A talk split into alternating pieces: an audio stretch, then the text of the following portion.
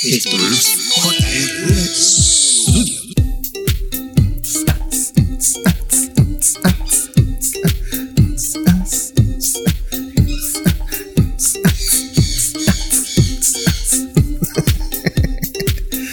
Ay, qué semanita.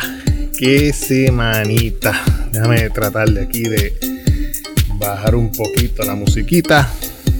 Bienvenidos una vez más a JRV Studio. Eh, wow.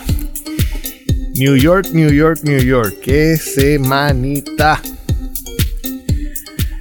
En el, en el episodio de hoy les, voy a contar cómo nos fue en el pasado viaje hacia la ciudad de Nueva York. Bueno, en realidad el viaje fue realizado hacia um, New Jersey.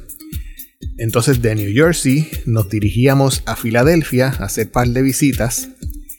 Y eh, el domingo, antes de que se acabara la, semana, yo me quedé como unos 8 o 9 días. Eh, fuimos a, la ciudad de Nueva York. Estuvimos allí por cuatro días. Pero más o menos el viaje se dividió en esa forma. Cuatro días en, un, en New Jersey eh, y cuatro días en New York. Y wow, qué, qué semanita. ¿Cómo, cómo, déjame ver cómo yo los llevo a través de toda esta amaranta de experiencia personal. Y déjame comenzar desde, desde el aeropuerto. Vámonos desde el aeropuerto. Vámonos desde el aeropuerto.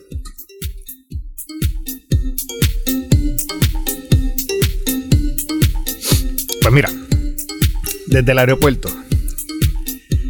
Eh, este año yo eh, decidí llevarme el auto. Porque, eh, para los que no lo saben, el aeropuerto de aquí de Puerto Rico, y entiendo que todos los aeropuertos del mundo, tienen una sección que se llama el Long Term Parking. O sea, usted se lleva su propio auto, lo deja estacionado en ese lugar específico, porque es un lugar específico donde usted deja el auto, paga una tarifa fija por, por los días que va a estar eh, de viaje y su auto se queda allí. Tan sencillo como eso. Así que cuando usted eh, regresa de viaje, pues usted simplemente se dirige a ese estacionamiento, recoge su auto y para su casa. en mi caso, eh, el long term parking de aquí, al final de- del viaje, terminé pagando unos 98 dólares, no está nada mal. Si usted se hubiese quedado en el estacionamiento normal, fácil, esa tarifa le hubiese salido a la semana unos ciento y pico. El detalle aquí es que el long term parking es el. Dios mío, es el pirulo. Ok, el detalle aquí es que eh, el long term parking tiene una capacidad específica. Yo recuerdo que cuando salimos esa noche, esa noche, ese, primer viaje fue de madrugada. Yo me levanté a las 3 de la mañana para estar en el aeropuerto a las 5 de la mañana y salir en el vuelo de las 7 y media más o menos de la mañana. Pues cuando fuimos al aeropuerto, llegamos a la sección del long term parking y según una gráfica o un reloj que ellos tienen allí de capacidad máxima, eh, yo hice el número 210 y el long term parking tiene una capacidad de 300. Así que si hubiese llegado un poquito más tarde, si, yo hubiese ido con esa mentalidad de ir un poquito más tarde, pues fácilmente eh, me hubiese quedado sin estacionamiento. Y tenía que entonces estacionarme en el estacionamiento normal y me hubiese salido un ojo de la cara. Así que para los que usan el long term parking, sepan que tiene una capacidad de 300 autos. No importa si es por día, porque acuérdense que auto que se queda allí, yo fui el, el- auto 211 y, Dios mío, el pájaro este está hoy en- a fuego. Yo llegué allí con 200, eh, como el número 211 y eh, era el, era el 211 para toda la semana. Así que no es que mañana van a haber 300 más disponibles porque los 300 que están ahí se van. No, no, no, no. Los 300 que están ahí son para par de días. Así que hay que tener en mente, en cuenta ese detalle. Bueno, entonces, cuando llegamos al aeropuerto, pues nada, lo que hicimos fue que desayunamos, fuimos a, al melón, melón, la tienda esa que de aquí de, que te vende sandwichitos. Pues fuimos al melón y entonces en el melón, pues eh, desayunamos este, algo sencillito y eh, pasamos por el, por el checkpoint. Y en el checkpoint, pues todo bien, todo nítido, todo tranquilo. Nos dirigimos entonces al, al gate y de ahí en adelante, pues abordamos el avión Delta que era la línea aérea que escogimos en esta ocasión. Una cosa que me estuvo bien curiosa fue cuando estábamos allí esperando nuestra hora de abordaje, que había otro Delta en otro gate, creo que era el gate 11. Y entonces empezó a salir un mensaje por las bocinas donde decía que estaban ofreciendo, um, creo que eran 50 o 100 dólares a un pasajero que se eh, pasara por el counter eh, y quisiera eh, dejar su espacio y salir más tarde en un avión. Y todo esto, pues, a, cuesta, la línea aérea, pues, es la que lo paga. O sea que la línea aérea te da 100 pesitos en un gift card para tú usarlo allí en el aeropuerto en lo que esperas por tu nuevo vuelo.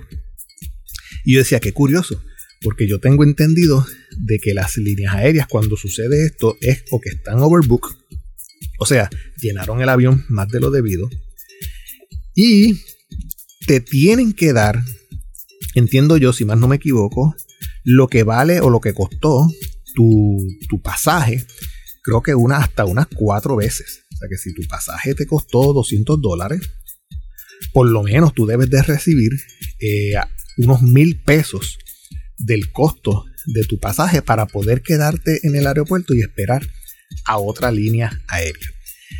Y así estuvimos esperando y creo, si más no me equivoco, que llegamos a escuchar eh, que llegaron como hasta unos 800 dólares. Yo me imagino que la gente ya sabe esa técnica y comienzan a esperar a ver cómo va subiendo la cosa. Cómo va subiendo la cosa. Aparte de que eso es, mejor hacerlo cuando tú viajas solo. Porque cuando viajas en familia, ¿quién de, quién de la familia este, se, iba a quedar atrás? No, no tiene lógica. So que toda persona que viaje solo trate de escuchar ese tipo de mensajito cuando el avión está overbook, eh, sobre, sobrevendido en, en español, y te pueden ofrecer cuatro veces el costo de tu pasaje. ¿Y qué significa eso? Como quien dice, vuelas de gratis, porque te devuelven el dinero que gastaste, digamos que gastaste unos 200 dólares en pasaje, pues te devuelven el dinero, tienes unos 500 dólares más o menos extra para tus gastos allí, o los guardas, no los gastas, te quedas todo el día allí, si acaso comes en, uno de los restaurantes eh, o de los fast food que están allí cerca en el aeropuerto, y esperas a que llegue tu próximo vuelo. Así que muy buena técnica. Nada, para mi sorpresa, cuando nos fuimos a montar en el avión, eh, yo se supone que entrase, eh, según mi, boleto, era el Main 3. O sea que tenía que esperar a que dijeran es hora de abordar los del Main 3. Pues esperando el Main 3, vino el Main 1, vino el Main 2 y el Main 3 era el último. Y decía contra, por lo menos sé que yo tengo un asiento reservado. Porque cuando vaya a entrar adentro, sé que no voy a encontrar nada. Y lo que, tú sabes lo que no encontró nada fueron las maletas. Porque cuando empezamos a abordar, uno de los azafates, azafatas, dice, dejen las maletas aquí, porque ya no hay cavidad en los, en, Dios mío, este pájaro, está el fuego hoy. Está que ya, ya mismo le abro la puerta, le abro la, la puerta de la jaula.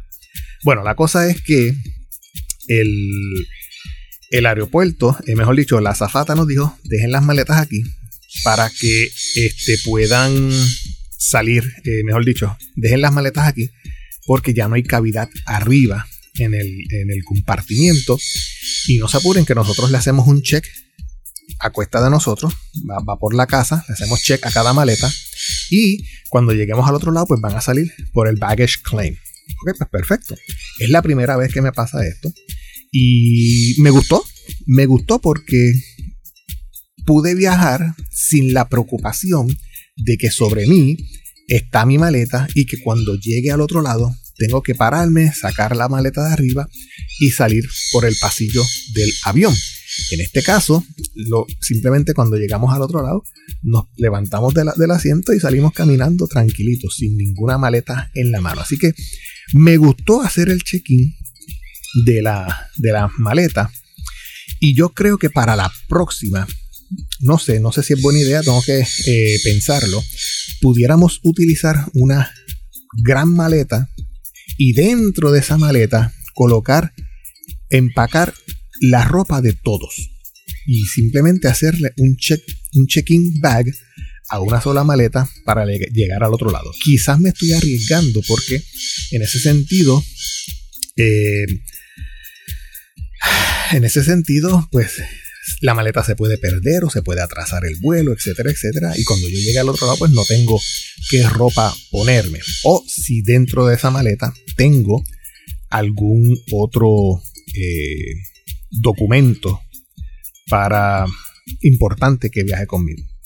Yo voy a hacer algo un momentito ahora. Voy a hacer una pausa porque el pajarito este está molestando bastante. Y sé que se escucha malo en la grabación. Voy a, mover la jaula hasta el patio para que si quieres gritar, grita afuera, no aquí. Así que vamos a dejar la música corriendo y ahorita en la edición hago el corte. Vengo ahora. Bueno, regresamos. Pues nos quedamos en que eh, el aeropuerto tomó mis maletas, las, de, las que yo iba a hacer como carry-on bags, y las tiraron por check-in. El vuelo, muy bueno, la aerolínea, muy buena. Eh, recomiendo Delta, ya que tienen este feature donde cada asiento tiene un monitor y usted puede entretenerse durante sus próximas 2, 3, 4 horas de viaje con una película.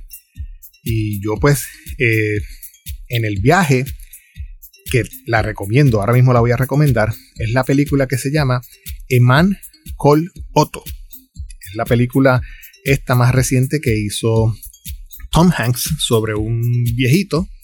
Eh, no se la voy a contar toda, pero eh, es muy buena. Quiero que, la vean. Eman Col Otto. Tremenda película. Tom Hanks es, si no mi mi, actor favorito, el mejor, el mejor de todos. Así que, Eman Col Otto. Bueno, el viaje de aquí a de Puerto Rico a Nueva York estuvo de maravilla. Ah, eso es otra. Usted, usted dirá, pero si ibas a visitar New Jersey, ¿por qué no te paraste, digamos, en... ¿Cuál es este, el aeropuerto de New Jersey? Um, Newark, si más no me equivoco. Pues, ¿saben por qué? porque me salía más cara el pasaje. Si yo me detenía, mira qué cosa más, más rara, si yo me detenía en Newark, en New Jersey, Filadelfia, o Filadelfia, el pasaje me salía como en unos 400 dólares. Pero si me detenía en New York, el pasaje me salía en unos 200 y pico. Y yo decía, pues mira, eh, vamos a detenernos en New York, ya que New York va a ser eh, la última visita de este viaje. Así que cuando eh, alquilamos el carro en New York, lo entregamos en New York y regresamos a Puerto Rico. Así que eso fue lo que hice. El viaje lo, tomamos desde Puerto Rico hasta la ciudad de Nueva York, que en este caso sería el JFK. El viaje muy bueno. El, avión comenzó a, volar a una altura de unos 10.000, 13.000 pies de altura. Y yo decía entre mí, qué raro que el avión está volando tan bajito. De hecho, yo miraba para afuera y podía ver un crucero a lo lejos. Tengo una foto por ahí que la van a poder ver en, en las imágenes del podcast. Pero más adelante el avión se tuvo que elevar a unos 35, 30 mil pies de altura, porque entiendo yo encontró eh, turbulencia, en este caso alguna nube, alguna zona eh, de, de mucha nube, y se fue por encima. Eh, ya cuando estuvo el avión por encima de la turbulencia, pues ya tú no podías ver para abajo, tú lo que veías era eh, nubes blancas todo el tiempo, todo el viaje, desde que subió a los 35 mil pies de altura, eso fue blanco por ahí para abajo, no se veía más nada. Y pues, ¿qué había que hacer? Pues las próximas tres horas, pues ponerse a ver película.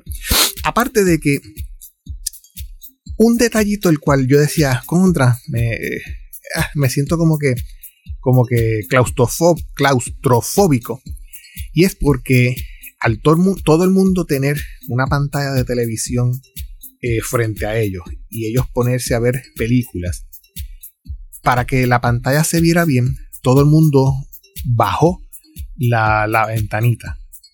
O sea que el, el, avión por dentro era oscuro completo. Pero a mí me gusta de día ver la claridad que entra. So, yo era uno de muchos que la ventanita, si tú la subías, lo que entraba por ahí era un resplandor increíble, que le molestaba al de al lado, y el de al lado no podía ver la película. So uno trataba de subir, mirar para afuera un ratito, qué sé yo, y volver a bajar. O subir hasta cierto punto, hasta la mitad, para que tú por lo menos puedas ver qué, qué está sucediendo afuera. A mí me gusta, cuando estoy en el avión, ver hacia afuera, ver dónde estoy, seguir el avión en el mapa. Tú puedes seguir el avión en el, en el monitor de, la nave, puedes ver por dónde está volando, por dónde va, la altura, la velocidad, etcétera, etcétera. No sé por qué, pero a mí me gusta tener este tipo de, de contacto con la nave para saber por dónde voy y estar despierto por si acaso pasase algo. Porque imagínese que usted se vaya a dormir, pasase algo, Dios no lo quiera, y nunca se despierta. Así que en mi caso a mí me gusta estar mirando hacia afuera. Pues la película que vi, Eman Col Otto, como dije, se las recomiendo a todo el mundo. Luego de esas tres horas de viaje, ya estábamos llegando al, a la ciudad de Nueva York, al JFK. Ese aeropuerto es enorme, enorme, enorme, enorme.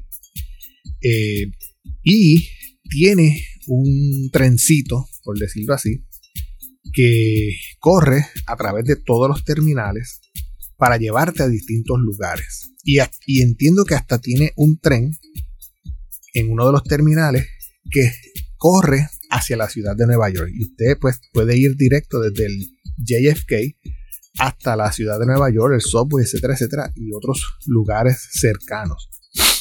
Cuando llegamos al aeropuerto, como no teníamos las maletas, las maletas le hicieron en Puerto Rico el checking bag. Pues bajamos tranquilos y como es mi primera vez en ese aeropuerto, es mi primera vez, o sea, yo era eh, virgencito, pues yo tuve que ir eh, todo el tiempo pendiente a los, a los signs, eh, checking bags forward, checking bags left, checking bags right, etcétera, etcétera. Cuando logramos llegar al lugar donde se hace el check-in, pues ahí este, estaban saliendo las, las, cuatro maletas que nosotros llevamos, tanto la que hicimos check-in desde un principio como las otras carry-on bags. Recogimos las cuatro maletas y check, le hicimos un check a esa, a esa aventura. Y entonces comenzamos a buscar entonces lo que sería el Federal Circle. El Federal Circle es una estación de tren más abajo, en ese tram que tiene el aeropuerto, donde tú te detienes en las distintas eh, eh car rental que tienes allí disponible, que creo que es Budget, uh, Avis, Hertz, y creo que habían dos más, que no, no, recuerdo el nombre, y aparte una gasolinera Sonoco, que es la gasolinera donde yo al, al final del día, cuando entregué el carro, pues le llené el tanque al auto. Pues entonces nos montamos en el tranvía. Claro está, le tuve que preguntar a, uno de los guardias este, dónde estaba el Federal Circle. Y entonces el, guardia me dijo, montate aquí y te vas, eh, te, bajas en la cuarta parada. Perfecto. Todo esto es en inglés. yo le estoy aquí hablando en español, pero todo esto es en inglés. Perfecto. Pues vamos para allá. Y vamos para allá es que efectivamente llegamos hasta la cuarta parada Allí nos bajamos, entramos a la oficina de Budget Rent a Car alquilamos el auto. Estuve un ratito con el, con el, con el muchacho. Yo, para mí que era un, un, yo no sé si era afroamericano o yo sé que no, no, no tenía la pinta de, eh, su lenguaje era no era el, el, prieto americano que usted está acostumbrado a escuchar. You know what I mean? Tú sabes. Eh, eh, era para mí que era o hindú o algo así. perdón, este hindú no, este de Haití o de, de esas islas, este, porque su lenguaje no era muy, no era un inglés muy entendible se le entendía, pero era un inglés como que, no sé. Entonces, pero muy, amigable el muchacho. Cuando ya nos entregaron las llaves, nos dijo, pues, váyase por ese pasillo y encuentre el auto, eh, creo que era el 23. Y yo, pues, ok, vámonos por aquí. Y vámonos por aquí fue que después este, encontramos el auto, alquilamos una eh, Chrysler, creo que es Caravan, minivan, algo así. El auto, pues muy bueno, se comportó muy bien. El auto lo utilizamos constantemente. Ah, cuando estábamos haciendo el alquiler, el muchacho nos preguntó, eh, ¿quieren el Easy Pass eh, Unlimited? Y entonces pues le hicimos las preguntas, como cuánto valen los peajes aquí, eh, se coge mucho peaje. La cosa es que él nos dijo, pues si van a estar cogiendo mucho peaje, yo les recomiendo que utilicen el Easy Pass. Y eso fue lo mejor que hicimos, porque cada vez que yo pasaba por al lado de un peaje, yo pasaba tan sencillo por un Easy Pass lane. Y cuando miraba para el lado, estaba la gente que estaba eh, parada literalmente esperando su turno a ser atendido para pagar cash el peaje. Y eso que lo mejor que hice fue coger el Easy Pass Unlimited, que creo que te cobran unos 23 a 28 dólares diarios, si no me equivoco. Así que eh, alquilamos el auto y dijimos, pues vamos a darnos una meriendita. Vamos a estacionarnos en algún Wendy's, en algo por aquí cercano, para entonces eh, seguir nuestra, nuestra trayectoria en las próximas dos horas y media hacia eh, New Jersey. Y encontramos un Wendy's. Ya estábamos como quien dice in the hood. y entonces cuando nos detuvimos en el Wendy's, afuera habían dos personajes que yo decía, hmm, esto me, huele a me huele a peje maruca. Mi gente eh, comenzó a bajarse y fueron para la parte de adentro del, restaurante de Wendy. Yo estaba pues apagando el carro y qué sé yo. Y cuando le voy a apretar el botón de, apagar, me llaman para atrás los, muchachos. Dice, papi, no te bajes, vámonos. yo, ¿qué pasó? ¿Y qué pasó? Fue que me dice, muchachos, ese, Wendy está lleno de, de, de ambulantes, están allí, este, es un sal para afuera lo que hay allá adentro. Yo, no, yo, yo jamás voy a comer allá adentro. y ok, está bien, pero tenemos hambre, ¿qué hacemos? Pues vámonos para otra cosa, un Popeye o algo así, lo que, lo que encontremos por ahí. Pues está bien. Pues así mismo prendimos el cajo y más adelante encontramos un Popeye eh, que no tenía eh, driving, para mi sorpresa. Eso era o comes adentro o es para llevar. Así que nos detuvimos en el Popeye y en el Popeye pues este compramos lo que lo que queríamos comer. Nos los comimos dentro del carro, nos quedamos estacionados un momentito en el, en el parking y entonces este una vez terminamos de comer, pues nos dirigimos hacia New Jersey para por las próximas dos horas y media. El tráfico. El tráfico eh, como yo llevo guiando desde los 16 años, más o menos, yo cogí mi licencia cuando estaba en grado 11. Y en grado 11 tú tienes unos 17, más o menos, a 16. Pues yo toda mi vida he estado guiando en la carretera. Yo estudié en San Germán, yo estudié en Río Piedra, yo subía acá al área metro, yo bajaba hacia Ponce, etcétera, etcétera. estoy acostumbrado al manejo rápido del auto. Pues allá es igual y quién sabe si hasta peor. Porque también hay reglas que aquí muchas veces no se siguen. Por ejemplo, usted allá ve una luz amarilla, aquí en Puerto Rico se la comen. Allá no. Allá usted ya comienza a bajar su velocidad y a detenerse literalmente porque lo que viene es la luz colorada. no te coman una luz amarilla ni para el carajo. ¿Por qué? Porque rápidamente cuando esa luz se pone colorada, hay eh, permiso para que los peatones crucen por la línea peatonal. No te pares encima de una línea peatonal ni para el carajo tampoco. Aquí en Puerto Rico no le hacemos caso a ese, a ese detalle. Allá el peatón es sumamente importante. Y tú tienes que quedarte eh, literalmente parado en tu línea de stop antes de esas eh, líneas de peatón. O sea, no, no puedes eh, no puedes ni comértela ni pararte encima y tener mucho cuidado porque el peatón tiene más derechos que tú en la calle. Y los solos, tienes que estar pendiente a los solos, tienes que estar pendiente porque hay solos que son solos que viran doble o uno que es solo para virar y el otro de al lado es, dice solo, pero es solo para seguir derecho. So que no, eso de estar haciendo doble línea para virar o tratar de, pasarle al otro, este, hay que estar bien pendiente en la calle. Eso que las calles de Puerto Rico no tienen, no tienen línea, literalmente, no tienen. y si tienen, son dos o tres las que, las que ponen breas nuevas, pero y con todo y eso se les olvida hasta colocar las líneas. Y mucha gente aquí guía eh, al garete allá tú tienes que seguir una regla brutal de tránsito. O sea, tú, tienes que saber para dónde tú vas. Porque si tú coges la, el carril erróneo, vas a formar un tapón descabronado.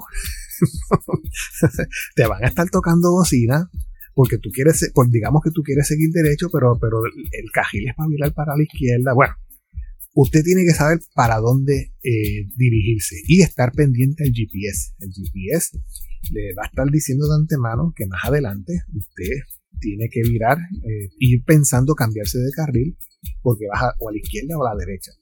Imagínense que yo aprendí a utilizar, como quien dice, el, GPS, el Maps del iPhone en el CarPlay eh, en este viaje, porque el, el, el, CarPlay eh, te enseña en el mapa por donde tú vas, pero arriba en una esquinita usted va a ver las flechas de los carriles por donde usted está pasando acá en, la carretera.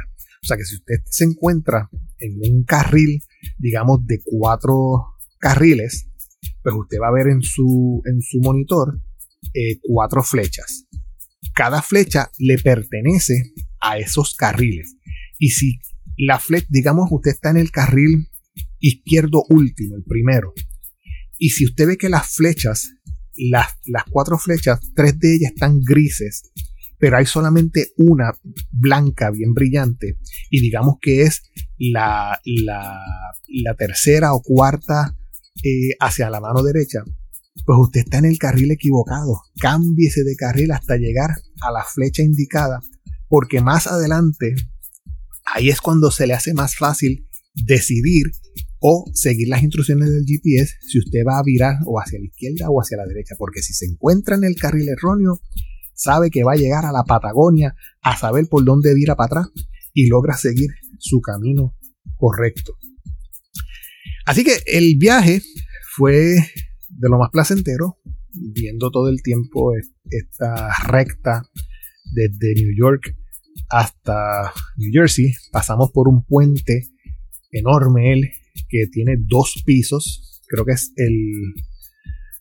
Se me olvida el nombre. Es algo.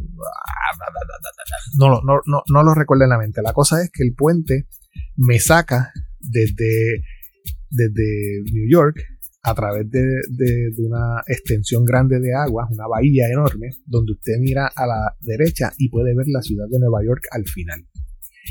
Y hacia la, si mira hacia la izquierda, ve el océano.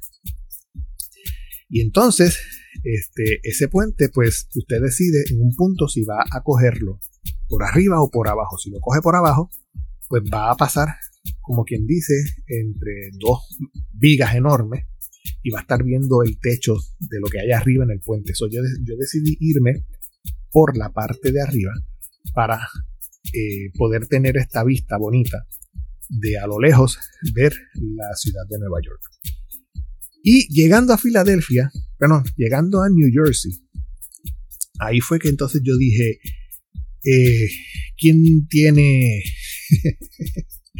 ¿Quién, quiere ir al baño? ¿Quién, ¿Quién, quiere un cafecito? Porque me estaba durmiendo. Le voy a ser bien sincero. Esos viajes largos que a través de, estas autopistas llega un punto en que usted comienza como que a aburrirse, como que hmm, esto va para algo. y entonces yo necesitaba detenerme en algún Starbucks para tomar un cafecito. De hecho, lo curioso es que a través de la autopista usted puede ver los signs normales que vemos aquí en Puerto Rico, los, verdes, que es el que te indican eh, hacia dónde tú vas y los lugares que estás eh, transitando.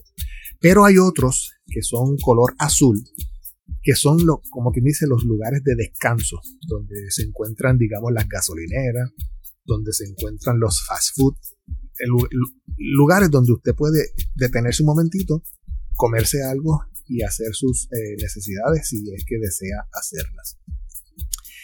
Y eh, en este sentido, pues utilizamos una salida. De hecho, los, los carriles son tantos que hay carriles específicos para los camiones. O sea, imagínense que aquí en Puerto Rico tenemos eh, la Avenida Las Américas, tenemos estos seis carriles, tres allá y tres acá, y en el medio hay una isleta. Pues por, esa, por esos seis carriles los camiones no pasan. Esos carriles son específicos para los autos. Hay tres carriles adicionales al lado de esos main three lanes, de esos, esos carriles principales, donde por allá, tanto a la derecha como a la izquierda, al final de los carriles, es que pasan los, es que transitan los camiones. So, tenemos mucho, mucho que aprender, aparte de que allá la, el terreno es enorme y podemos crear este tipo de, autopista enorme. Aquí la autopista, pues, tres carriles lo vemos como enorme. so, nos detuvimos en, en, Starbucks, ya entrando al, al, a New Jersey.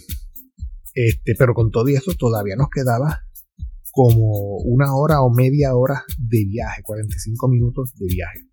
Cuando yo, eh, cuando hicimos el viaje, teníamos eh, pensado, más o menos calculando, íbamos a llegar a New Jersey como a eso de las 5 y media de la tarde. O sea, nos levantamos a las 3 de la mañana, dimos el viaje, dimos el vuelo, cogimos todo lo que recorrimos y había que recorrer todavía de viaje dos horas y media. O sea que el día fue bastante largo. Así que yo necesitaba un café. ¿Y qué nos hicimos? Pues nos detuvimos en Starbucks Ahí pedimos nuestros cafecitos, nos sentamos un ratito a gozarnos el cafecito. Los nenes fueron al baño, mi esposa también. Este, me gustó mucho ver el tipo de arquitectura que tienen los bancos, los Wells Fargo, que todo es este tipo ladrillo. Me gustó mucho ver ese tipo de arquitectura, pero me voy a, más adelante me voy a sorprender más porque la arquitectura completa de esa región, recuerden que lo que es New York, New Jersey, Filadelfia, etcétera, etcétera, eran los, los, primeros pueblos, los primeros eh, asentamientos, los primeros eh, lugares donde se crearon las 13 colonias. Cuando vinieron los inmigrantes, etcétera, etcétera, bla, bla, bla, sanguíneos, todas esas jodiendas, los, peregrinos, etcétera, etcétera. Eh, George Washington, etcétera, etcétera. pues todas esas colonias, esas 13 colonias, se acentuaron, se, se sentaron en esa región. Y ver la arquitectura de ese entonces era eh, impresionante, que llevan años de años en pie y muy interesantes, muy interesantes y impresionantes porque eran enormes. más adelante les voy a contar un par de, de cositas. So, en este podcast del día de hoy, vamos a, déjame ver si lo podemos cortar aquí porque estoy escuchando que el, el, el que de hierba está comenzando a hacerle el ruido con el trimmer. So, ya tenemos 37 minutos más o menos de, grabación. Voy a dividir este podcast en dos pedazos para que no se haga, muy larga la conversación. Y entonces cuando ya estemos en un ambiente más silencioso, estamos hoy es lunes 3 eh, de julio, eh, a la noche, entonces voy a continuar, voy a editar este podcast, lo voy a subir y la segunda parte la voy a colocar, eh, o la grabo, mejor dicho, a la noche. Para terminar, les voy a contar de que llegamos al punto donde nos íbamos a encontrar con nuestra amistad, la cual nos iba a, dar alojamiento eh, por los próximos cuatro días en New Jersey y nos iba a enseñar eh, los alrededores y hacer par de visitas a la ciudad de Filadelfia. Así que ya está sonando el trimmer del, del que deshierva. Vamos a dejarlo hasta ahí y eh, los veo en la próxima en otro episodio más o la continuación de este episodio en JRV